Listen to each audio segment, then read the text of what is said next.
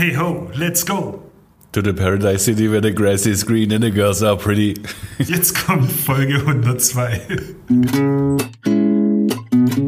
Podcast BB. Podcast BB mit Jürgen Willi Wegner und Dirk Dödel-Hamann, Redakteure der Sinnelfinger Zeitung Böblinger Zeitung.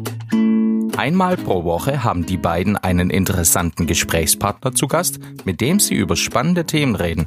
Es geht um Sport, Kultur oder Essen, über Politik und außergewöhnliche Projekte. Hinter Gittern, wie der Traumatherapeut Bernward Bog mit Schwerverbrechern arbeitet. Dann lass uns mal gehen, lieber Willi. Hi. ja, okay. ja, aber wohin denn? Wohin denn ist die große Frage? Ja, ab in die nächste Folge äh, 102. Mhm. Habe ich nicht vor dem Intro 101 gesagt? Nee, du hast 102 gesagt. Aber in der Tat, nee, hast du richtig gesagt, aber in der Tat haben wir heute echt ein ganz großes Problem und deshalb ist die Frage nicht so verkehrt, wohin es denn heute gehen soll. Ja, wir haben nämlich wahnsinnig viele coole Themen. Und nachher haben wir einen hammermäßigen, hammermäßigen Gast ohne Witz und es ist mal, mal was ganz anderes, gell? Mhm. Allein schon der Name, Bernward. Bernward Bog, mhm. ja. Äh, wie heißt es? Therapeut? Traumtherapeut. Trauma, Nein, Traumatherapeut. Nicht Traumtherapeut. Du gehst, was redest du? Traumatherapeut ist der Mann. Ja. Unter anderem. Ja, und der arbeitet mit Schwerverbrechern zusammen die im Gefängnis sind und sehr lange Strafen haben. Und ja, das, das müsst ihr euch anhören, das wird super. Ja, das ist absolut ein, ein sehr, sehr interessantes Gespräch geworden, aber auch nicht zu trocken. Also schon ernst und dann auch wieder lustig und. Ja, da, da kommen wir hin. Aber auf dem Weg dorthin mhm. gibt es so viel andere Sachen. Ich muss aufpassen, oder wir müssen aufpassen, dass wir uns nicht verzetteln. Wir müssen es ein bisschen, bisschen kurz halten, gell? Weil ähm, allein was du da schon wieder weiter treibst. Ne? Was treibe ich denn? Du bringst ganz die, die ganze Schönbuchlichtung an die Nadel. das warst du doch, oder? Ja, ich habe mich so ein bisschen in die Schönbuchlichtung wieder neu verliebt, mhm. frischen Shop verliebt. Mhm. Ja, die machen tolle Sachen. Holzgerling, das hast du ja selber auch schon gesagt, da laufen gerade ziemlich viele Sachen gut und mhm. rund. Ja. Da waren wir auch schon beim Björn Schittenhelm. Ja, und letzte Woche hatten wir ja den Podcast mit dem Dr. Alexander Feilenschmied und da ging es nämlich eben ums Impfen in mhm. Holzgerlingen und jetzt machen die das Fass auf, ne? Ja, der Punkt ist, damals war ja noch so, oh, wir haben ein Impfkonzept und wir können an einem Wochenende komplett Holzgerling durchimpfen. Und was gefehlt hat, war irgendwie das Go vom Sozialministerium. Mhm. Und das ist jetzt wohl da? Hey, ho, let's go. let's go. Sie haben 5000 Impfdosen mhm. im Moment, das kommt aber noch was dazu. Mhm. Und sie impfen am 22. Mai, mhm. ist Massenimpfen angesagt. Und als Gerding alle fünf Minuten in 16 Kabinen, 200 die Stunde, 24 Stunden durchgeimpft. Aber dann nicht bloß Holzgerlinger, sondern auch die Altdorfer und die Hildritzhauser können mitmachen. Was ich so abgefahren finde an der Stelle ist, was du hier gerade erzählst, und es stand noch gar nicht in der Zeitung, gell? Ja, das steht also, morgen in der Zeitung. Wenn der Podcast rauskam, stand es schon in der, Zeitung. in der Zeitung. Aber du erzählst jetzt Sachen, die kommen erst noch in der Zeitung und, und das weißt du wieder, gell? Ja, du weißt es ja noch nicht. Hast du wieder irgendwelche Bücher geöffnet und Truhen. Ja, also wir haben jetzt heute Montag. Und ich ein Trüffelschwein bist ja, du. Ja, ich habe ich hab das ganze Wochenende, ich gebe jetzt zu, heute ist Montag, ich habe das ganze Wochenende wieder rundum telefoniert mit allen möglichen Holzgerlingern, die mir dazu was verraten haben und gesagt haben und gesteckt haben. Und heute telefoniere ich nochmal und dann mache ich die Geschichte rund und die ist morgen im Blatt. Und dann dürfen sich alle Menschen auf der Schönbuchlichtung, die sich impfen lassen wollen, aber keinen Termin bekommen, dürfen sich freuen. Es ist bald soweit. Und dann geht es ratzfatz. Was heißt eigentlich Schönbuchlichtung? Wer ist es dann? Rahmen Holzgerling, mhm. Altdorf, Hildritzhausen. Okay. Und Aber ich so? Ich bin ja, ich fahre sehr gerne auch mal mit dem Fahrrad nach Tübingen. Du bist schon geimpft. Ach so, stimmt ja. Ich muss nicht, aber, so, aber der, der geneigte Sindelfinger an sich, der kann da nicht hin, oder? Nee, der kann da nicht hin. Mhm. Aber trotzdem interessant, auch wenn es schon vielleicht in der Zeitung kam, wenn die, wenn die Folge erscheint, wird wahrscheinlich die Folge erscheinen, bevor es losgeht. Du hast gesagt 22. Mai. Mhm. Okay. Und da muss man sich dann anmelden auf der Homepage oder wie funktioniert da, da kann man sich online anmelden, muss man auch und online gleich alle Formulare ausfüllen. So wie es letzte Woche der Dr. Fallenschmidt auch erzählt hat. Ah, okay. Alexander. Und dann kriegt man einen QR-Code und den geht man hin und wenn man kein, keine Arzt, ärztliche Beratung mehr braucht, dann läuft man einfach durch, kriegt mhm. die Nadel und geht wieder raus. Fünf Minuten ist der Fisch geputzt. Okay. Und äh, der Chip implantiert. Nein, es gibt keinen Chip. Bist du sicher? Du hast gesagt, du kannst mit Blinzeln einen Fernseher umschalten. Ja, genau. Also bei mir funktioniert, aber ich habe auch das gute BioNTech. Mhm. Da war ja Bill Gates mit drin. Oder Nein, Quatsch, genug Klamauk. Wir haben keinen Bill Gates, keinen Chip, alles gut. Ich kann mir schon vorstellen, dass das mit dem Chip noch kommt. Ganz ehrlich. Also natürlich wird man nicht zwangsverchippt. Aber ich glaube schon, so, so der gechippte Impfpass, das könnte ich mir schon vorstellen. So, so, ein- so ein Datendings. Ja. Aber halt dann, dann ähm, in dem Fall natürlich nicht verordnet, sondern erlaubt. Also wenn du willst, kannst du es machen. Dann läufst du so durch den Flughafen durch und leuchtest irgendwie grün Ja, oder sowas. Da steht dann alles drauf, was du bist. Ja. Ähm, musst nicht mal auf Facebook posten, du kannst es dann einfach mit dir rumtragen. Ja, genau. ja. Egal. Ähm, auf alle Fälle, Impfen gibt ein Stück Freiheit zurück, lieber Willi. Ja. Du schreibst auch was über Freiheit. Oh ja, ich war heute im Freibad. Also nicht im, im Freiheit. Ich war heute tatsächlich im Sindelfinger Freibad, auch äh, heute Morgen Montag. Und ja, Ja, du bist auch komisch. Wieso? Kaum, kaum hast du mal einen schönen Sonntag gehabt, einen einzigen, und schon gehst du ins Freibad und willst hin. Ähm, das hat noch zu. Ja, ich wollte halt wissen, wie es weitergeht. Also das Wasser ist in den Becken auf jeden Fall drin, ist aber äh, noch nicht äh, auf Temperatur gebracht. Insgesamt wollte ich halt wissen, was da oben passiert, weil ich war da ja letzte Woche in so einem Ausschuss und da haben die dann drüber gesprochen, dass sie jetzt dann demnächst äh, die Gebühren ein bisschen erhöhen werden. Das erste Mal seit vielen Jahren. Ich finde, es hält sich im Rahmen, was sie da vorhaben. Müsste aber nochmal nachlesen, steht dann auch in der Zeitung.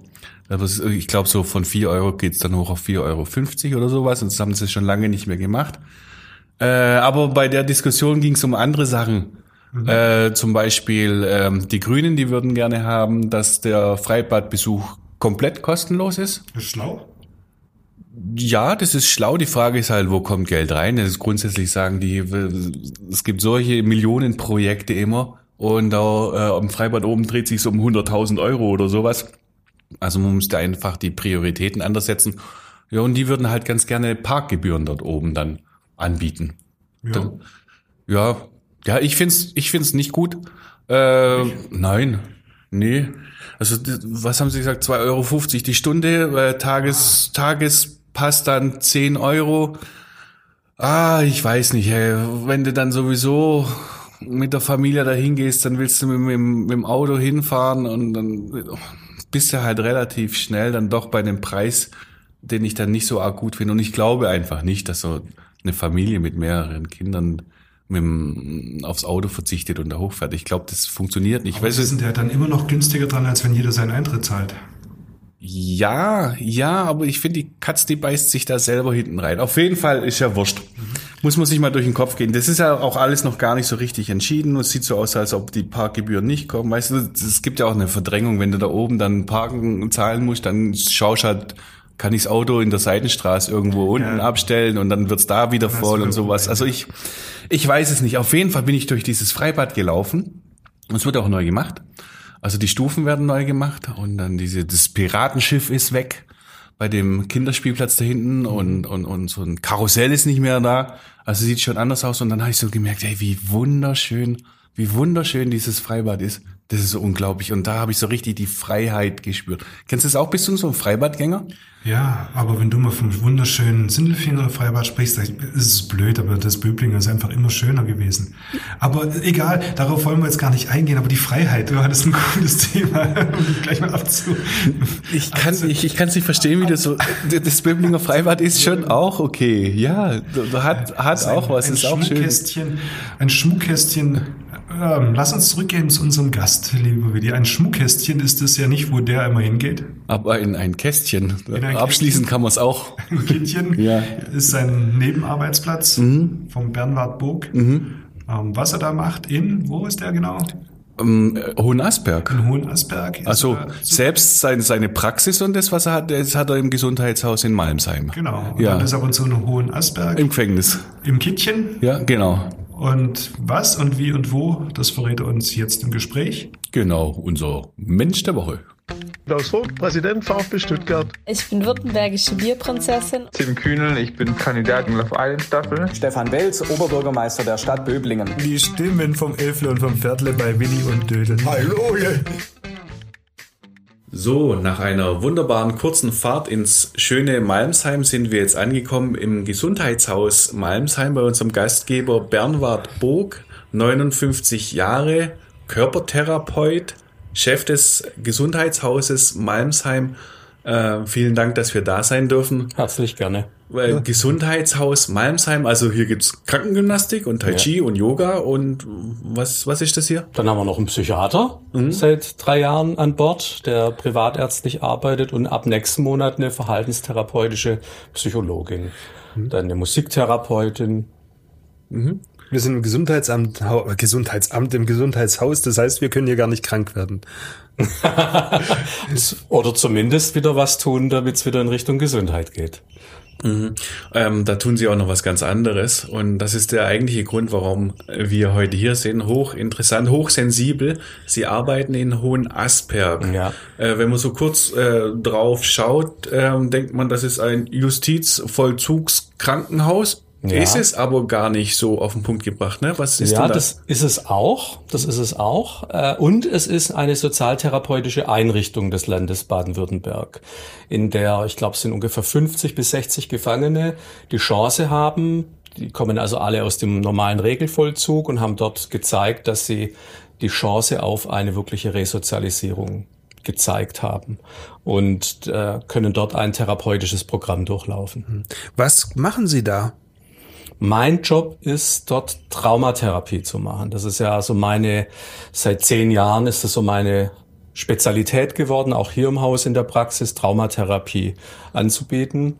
Und da ich ja schon ein bisschen international auch mal unterwegs war, so mit analog zu Ärzte ohne Grenzen, in Sri Lanka zum Beispiel mal in einem Projekt über mehrere Jahre, sind die vor drei Jahren auf mich zugekommen, ob ich das mir vorstellen könnte, dort auch mit den Straftätern zu machen. Na, bleiben wir mal hier, bevor wir irgendwie nach Sri Lanka gehen. Ja. Vielleicht können wir es noch streifen, wo- wie man da hinkommt.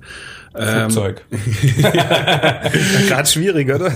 Oh, das stimmt, ja. Also das bedeutet, äh, das sind Gefangene, die eigentlich ihre Strafe abgesessen haben oder kurz davor sind, sie abzusitzen? Nee, sie sind mittendrin. Also ähm, das sind meistens Straftäter mit sehr langen äh, Sch- Strafen, lebenslänglich oft, oft mit Sicherungsverwahrung im Anschluss. Das heißt, dass nach diesen 15 Jahren, so ist es ja in Deutschland in der Regel leben- lebenslänglich, heißt 15 Jahre. Und wenn die Prognose einigermaßen ist, geht man in Freiheit. Wenn der Richter die besondere, besondere Schwere der Schuld, heißt es, glaube ich, festgestellt hat, Sicherungsverwahrung festgestellt hat, dann können die unendlich lang drin bleiben, muss dann aber jedes Jahr begutachtet werden, ob das noch angemessen ist. Äh, Mit was für Menschen haben sie es zu tun? Was haben die gemacht?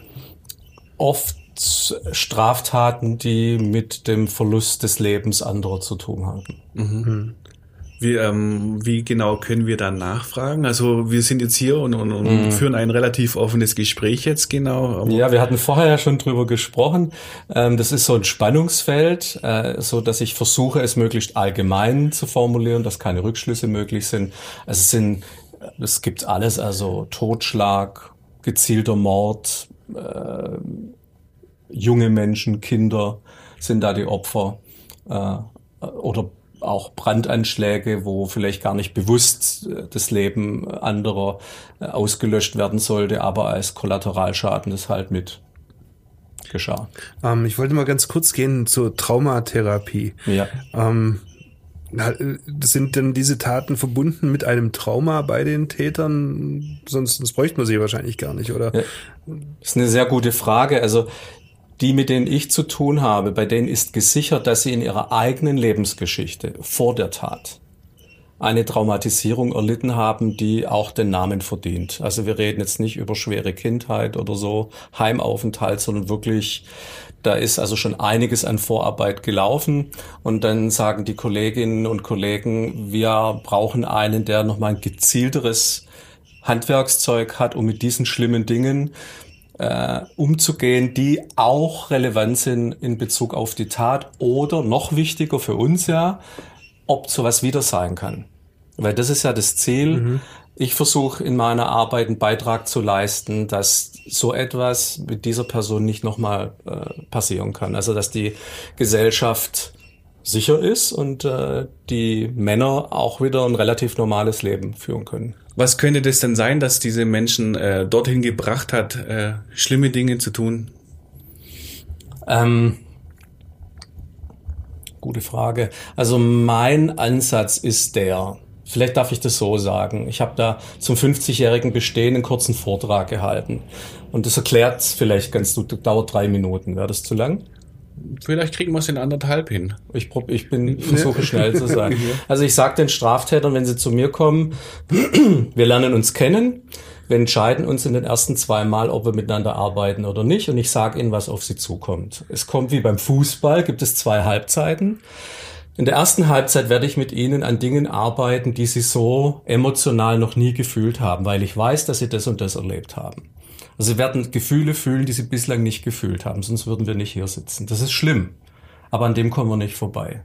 Mhm. Und wenn Sie die erste Halbzeit geschafft haben, haben Sie eine Menge geschafft und dann kommt aber die zweite und die ist schwieriger, viel schwieriger.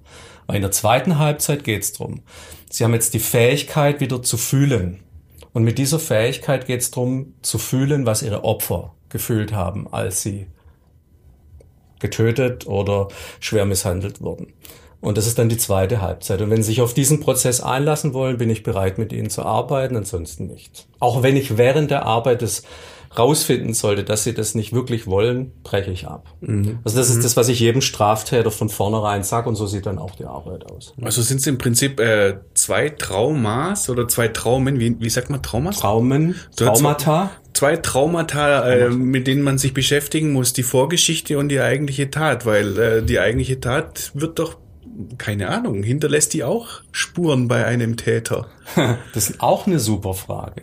Natürlich verlässt, äh, hinterlässt sie, wenn das Opfer überlebt, erstmal bei den Opfern eine wahnsinnige Spur, mit denen ich übrigens schon seit vielen, vielen Jahren arbeite. Mhm.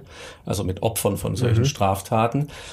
Der Täter ist oft gar nicht in der Lage, emotional in irgendeiner Form nachzuvollziehen, was er einem anderen antut. Und mhm. das ist oft ein Teil dessen, dass er es tut. Mhm. Und das heißt, das, was ich vorher versucht habe, so ganz kurz zu skizzieren, die Fähigkeit, da wieder was zu fühlen, was man aus welchen Gründen auch immer komplett weggepackt hatte, ist eine Voraussetzung.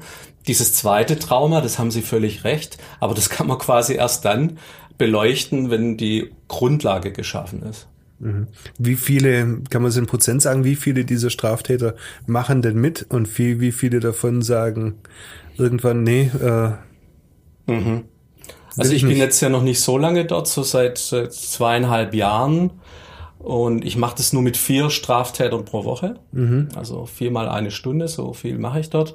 Und ich kann sagen, ich habe bis jetzt bei in ganz wenigen Fällen von meiner Seite aus gesagt, ich glaube, das macht keinen Sinn.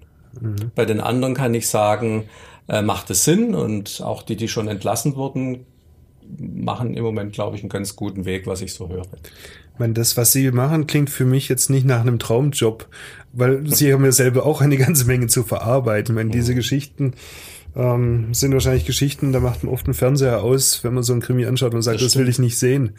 Aber das ist ja noch viel schlimmer, weil es real passiert ist und weil Dinge sowohl was, was das Trauma ausgelöst hat, wie die Tat selber und mhm. die ganzen Folgewirkungen, die müssen sie ja auch verarbeiten. Wie geht denn das? Das ist eine, auch eine gute Frage. Wir machen lauter gute Fragen, hast du gemerkt? Aber wirklich, ich höre ja auch manchmal nicht so. Also die sind gut. Das ist ganz schwierig zu erzählen, wie ich das mache. Ähm, also jetzt muss ich doch einen Ausflug nach Sri Lanka machen. Ja, gerne. Mhm. Also da waren wir ja mit, den, äh, Tam, mit der tamilischen Bevölkerung zugange, die wirklich Dinge erlebt haben, die, also da schalte ich wirklich aus im Fernsehen. Mhm.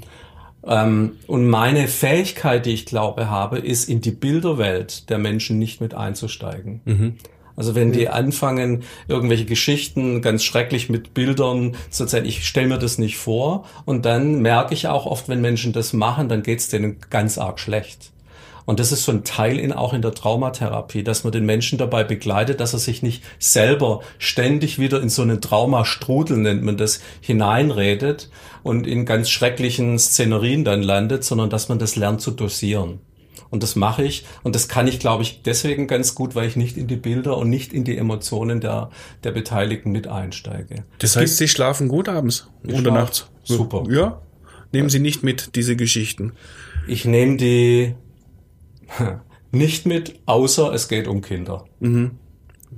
Das ist, denke ich mal, besonders hart. Kinder ist so ein Teil, da habe ich in meinem bisherigen Berufsleben, ich habe ja lange auch in psychosomatischen Kliniken gearbeitet, da habe ich immer gesagt, liebe Kollegen, so Leute, bitte nicht zu mir.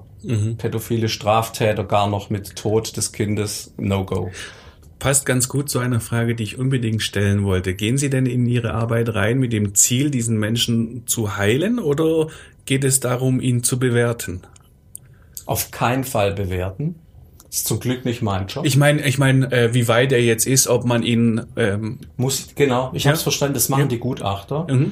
Die Gutachter fragen dann vielleicht bei mir oder bei den behandelnden Therapeuten nach, Ja. Mhm. aber das ist nicht mein Job. Ich sage meine Sichtweise, ich sage meine Meinung. Mhm. Ganz ehrlich, also ich sage dem Gefangenen genau das Gleiche wie dem Gutachter oder den Kolleginnen und Kollegen dort. Mhm. Immer. Also ich sage denen auch, wenn ich das Gefühl habe, das und das geht noch nicht, meiner Meinung nach. Ich könnte, man vor, könnte mir vorstellen, wenn Sie sich so intensiv mit einem Menschen beschäftigen, dann bauen Sie auch eine Beziehung zu ihm auf. Passiert das? Das Gibt's da, passiert. gibt's da Straftäter, die sympathisch dann auch wirken oder, oder ist man da immer erst so ein bisschen ablehnend diesen Menschen gegenüber? Ich meine, auch damit, auch damit müssen sie klarkommen. Ja, also ich bin eher mal neutral. Sehr lange. Also und versuche auch so bestimmte Gefühle, die der jetzt bei mir auslöst, gar nicht so. Also es prallt eher so an einer äh, vorderen Schicht, würde ich mal sagen, ab, äh, weil das mich behindern würde in meiner Arbeit. Aber natürlich haben Sie recht. Im Lauf der Zeit, wenn man ein Jahr, zwei Jahre mit jemand arbeitet, baut sich natürlich auch sowas wie Sympathie oder Antipathie auf und das empfinde ich auch. Es gibt schon Männer, wo ich dann spüre, vor allem wenn die sich dann drauf einlassen auf was, wo ich merke, welches Leid auch die erfahren haben, das mich dann schon auch berührt. Wobei es berührt mich für den Moment, ich habe aber immer auch das andere im Kopf. Also das, was ich denen sage, weil wie ich arbeite, das ist auch ein Teil der Traumatherapie, ja, dass man quasi, äh, wenn zum Beispiel die Beziehung ganz gut ist jetzt mit dem Mann und mir, dass ich das nutze als eine Ressource, um in Szenerien des Lebens einzusteigen, wo das ganz anders aussah. Drücken Sie dann die Daumen, wenn der Gutachter sein Urteil fällt? Ich drücke die Daumen, wenn die entlassen werden. Die Gutachten sind mir nicht egal, aber da bin ich auch neutral, weil die, die machen, finde ich, ihren Job sehr profund. Also das, die konnte ich ja auch so ein bisschen kennenlernen jetzt. Ähm, ich drücke die Daumen für den Mann, aber wirklich auch für die Gesellschaft, dass es gut geht. Jetzt haben Sie wieder gesagt, für den Mann. Ist es ein, ein männliches Phänomen? Es sind nur Männer, mit denen ich arbeite. Es, ist, äh, äh, es sind nur Männer, die dort in der sozialtherapeutischen Einrichtung sind. Also ein Männerknast. Sind es denn mehr Männer insgesamt über Hohen Asperg hinaus? Also ist es ein männliches Phänomen? Also da bin ich jetzt kein Fachmann, aber ich würde sagen, es ist schon äh, Schwerststraftäter, meinen Sie, mit Personen. ja, ja. Schaden sind schon definitiv mehr Männer wie Frauen. Aber nicht nur. Es gibt natürlich auch Frauen. Aber ich würde mal schätzen, 80, 20 ist es sicher. ja. Jetzt machen Sie ja eine ganze Menge auch andere Sachen. Aber nochmal, Hohen Asperg, diese Arbeit, äh, macht das Ihnen, erfüllt diese Arbeit? Machen Sie diesen Job gerne? Ja, Warum? weil ich Sinn drin sehe. Also ich sehe Sinn drin, an der Stelle mit den Männern zu arbeiten, wo schon ganz viel gemacht wurde, ganz viel Vorarbeit geleistet wurde, hervorragend, wo muss ich wirklich sagen, oder darf ich sagen, super Arbeit von den Kollegen, Kolleginnen und wo, wo gesagt wird, wir brauchen aber noch jemanden, der diese traumaspezifische Arbeit macht. Und das finde ich hoch sinnvoll, weil wenn das nicht gemacht wird, was fehlt? Und wenn das ein Beitrag sein kann, dass der Mann wieder ein sinnvolles Leben fü führt, vielleicht auch was wieder gut macht, um, dann bin ich sehr zufrieden. Ähm, ein anderes Thema ist, äh, wir befinden uns inmitten einer Pandemie mit Corona. Sie müssen eine Nähe aufbauen äh, zu den, zu den Männern, um überhaupt eine Basis zu finden. Gleichzeitig heißt es Abstand halten. Ja. Ähm, ist auch ein schwieriges Feld, oder? Das ist ein schwieriges Feld. Der Handschlag war immer, also gerade unter Männern und Gefangenen hat es eine Bedeutung, finde ich. Auch wie der ausfällt. Da habe ich auch oft das Rück, äh, die Rückmeldung gekriegt, oh Herr, Herr Burg, Sie haben wenigstens einen gescheiten Händedruck. Mhm. War mir nicht bewusst, aber mhm. das hat Ihnen gefallen, das fällt weg. Ich trage natürlich in dem Moment, wo ich zur Torwache reingehe, Maske. Ähm, trage ich die, die ganze Zeit durch den Hof durch bis in mein Büro. Wenn ich den Gefangenen abhole, trage ich auch Maske. In dem Moment, wo wir in meinem Büro sind, sitzen wir weit genug auseinander. Ich habe das Fenster offen und wir arbeiten ohne Maske. Mhm. Und das habe ich mir auch äh, erbeten, dass ich, solange ich dorthin komme, dass ich so arbeiten muss, weil Sie haben total recht das ist jetzt sehr kompliziert, aber das hat was mit dem vegetativen Teil unseres Nervensystems zu tun. Das reagiert auf äh, Mimik und die brauche ich und die braucht er auch, äh, um miteinander diese Arbeit machen zu können. Und das, also im Moment, es gab eine Zeit, wo es nicht ging, zwischen Mitte Dezember und Mitte Januar. Mhm. Da war komplett dicht, jetzt geht's wieder. Wie ist das eigentlich, wenn Sie jetzt einen, einen neuen Mann vorbekommen, mhm. mit dem Sie arbeiten? Gibt es da auch manche, vor denen Sie sagen, oh, der ist mir nicht geheuer. Also der, der sehr bei Ihnen Unwohlsein auslöst. Bis jetzt noch nicht. Bis jetzt tatsächlich noch nicht.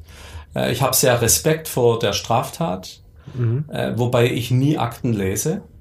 Also das wäre eine wahnsinnige Arbeit, also so gut wie nie, weil ich möchte mir eine neutrale Meinung machen. Mhm. Also ich weiß dann schon von den Kollegen, um was es geht und was die Straftat war, aber Details weiß ich, weiß ich nicht, will ich auch nicht wissen. Aber so ein wirklich Gefühl von Bedrohung für mich habe ich spontan noch nie erlebt. In, in der Arbeit können solche Situationen entstehen. Mhm. Da ist man aber wahnsinnig gesichert, mhm. wirklich. Also da fühle ich mich auch dort sehr gut aufgehoben. Dödel, du hast da vorhin ein Thema angerissen, das finde ich saumäßig interessant, gerade jetzt Corona und Pandemie.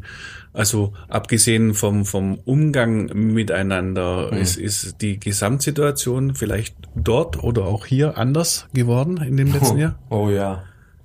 Wieso? Äh, also es gibt ja eine, eine, eine Untersuchung, dass die, die, die Nachfrage an Psychotherapie seit diesem Jahr, glaube ich, um 40 Prozent gestiegen ist, wenn ich das richtig äh, gelesen habe. Äh, das kriege ich ja auch mit. Mhm. Und die, mhm. auch die, die Menschen, die jetzt schon länger zu mir kommen, das Thema nicht so sehr Corona, sondern was es mit mir macht.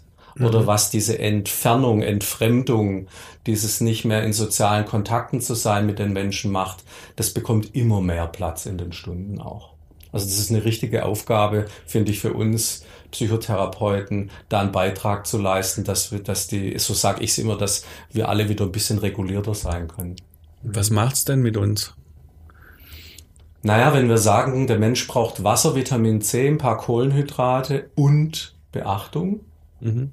Dann ist unter der Beachtung da, dabei, dass man sich so wie wir jetzt anguckt, dass mhm. man die Mimik sieht, aber auch Berührung. Mhm. Ja, und auf das verzichten wir ja außer dem allerengsten Familienkreis weitestgehend.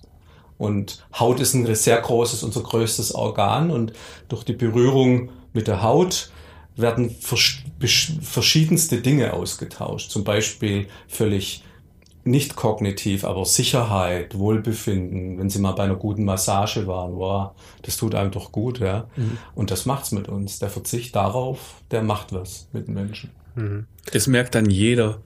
Merken Sie dann auch, dass es mehr, sagen wir mal, Fälle gibt, um die Sie sich kümmern sollten, äh, was jetzt wieder diese Gefängnisgeschichte angeht?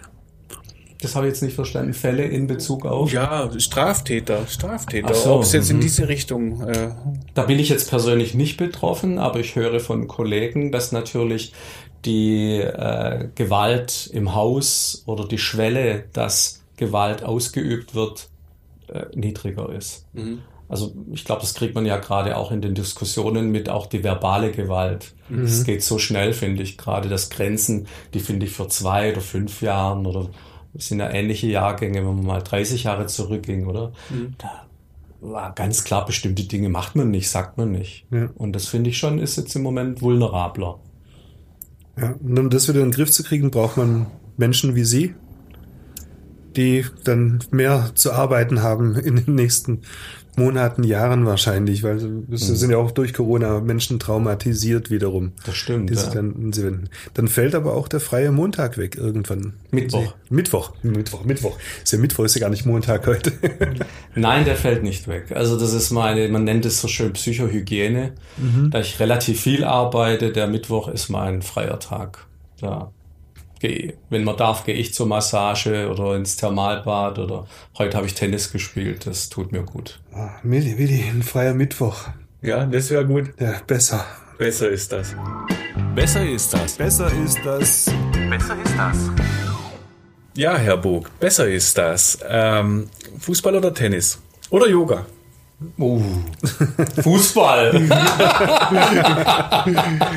Jetzt wirklich, also wir sitzen hier äh, in einem Nebenraum, ist eine Klangschale, da sind, äh, ich weiß gar nicht, wie die, wie die Menschen heißen, aber die haben Lama, bestimmt... Mönch. Mhm. Ja, Entschuldigung, tut mir leid, ist nicht despektierlich, ich kenne mich da nicht so ganz aus, aber es ist, äh, sieht so spirituell aus, wie jemand, der, Sie haben gerade von psychischer Hygiene gesprochen. Ja, Psychohygiene. Ja, Gedanken reinigen wahrscheinlich und, und, und sagen Fußball. Super, Fußball ist super. Also mein Knie macht's nicht mehr mit. Jetzt ist der Ersatz Tennis, aber ich finde sowas extrem wichtig, wo ich mir keine schlauen Gedanken mache, sondern mein Körper einfach den Gegner besiegen will. Na, tatsächlich. Da, da kommt dann doch das Animalische Ja, raus. ein Tor schießen. Ja. ja, was ist es denn genau? D- Das Tackling oder das Tor?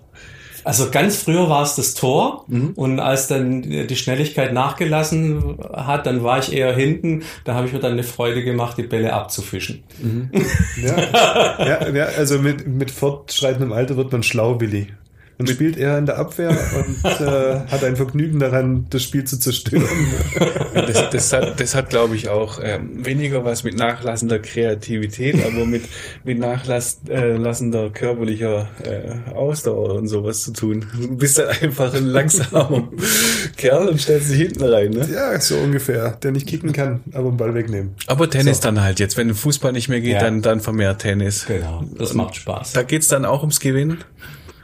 Da geht's, also im Moment, ich bin ja, ich habe erst vor vier Jahren angefangen. Nee, es geht eigentlich darum, so ein bisschen mehr die, die Raffinessen äh, zu lernen und äh, mehr Technik und zu erleben.